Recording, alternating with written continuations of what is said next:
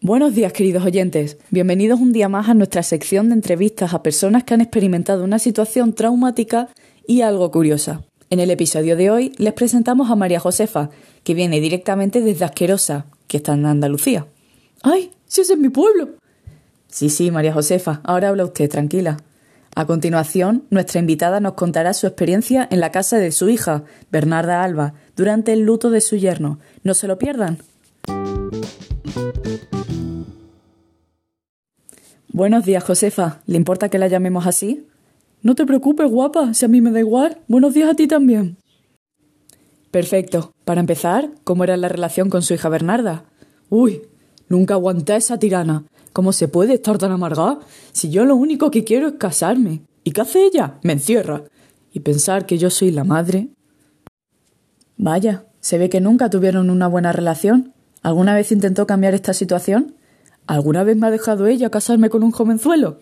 Claro que no, pues así a una no le entran ganas de cambiar nada.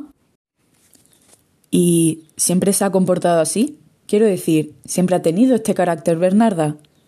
Yo ya estoy mayor, hija mía. Una ya se va olvidando de ciertas cosas. Pero de lo que nunca me olvidaré es de lo tozuda que es.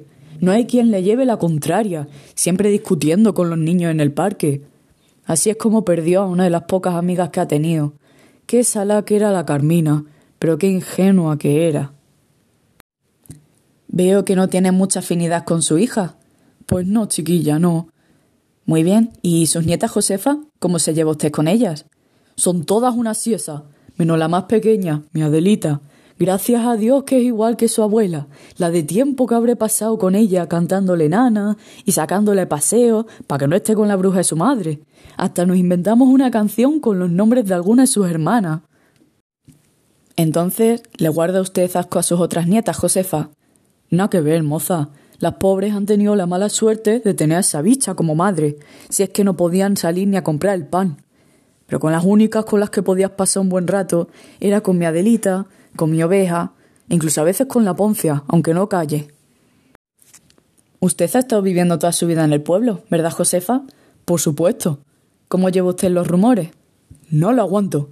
Que poca vida tiene la gente, que tiene que meterse siempre en la de los demás. Que si María Josefa está loca, que si María Josefa se escapó de joven con un muchacho, que si María Josefa no le daba bien de comer a los cerdos. ¡Qué cansinos, por favor! Lo que me hubiera gustado a mí es tener más libertad.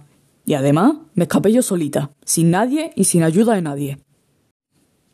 Bueno, veo que ya va recordando más cosas, Josefa. ¿Algo sobre usted que quiere que España sepa? ¿Me está escuchando toda España? Claro, Josefa, si es lo primero que le dijimos. Ay, pues que sepan que María Josefa Hernández Torres no se va a ir de este mundo sin casarse antes. Esperemos que así sea, Josefa. Pues hasta aquí el día de hoy. Muchísimas gracias, María Josefa, por acompañarnos hoy. Gracias a ti, guapa y hasta mañana. Que Dios os bendiga.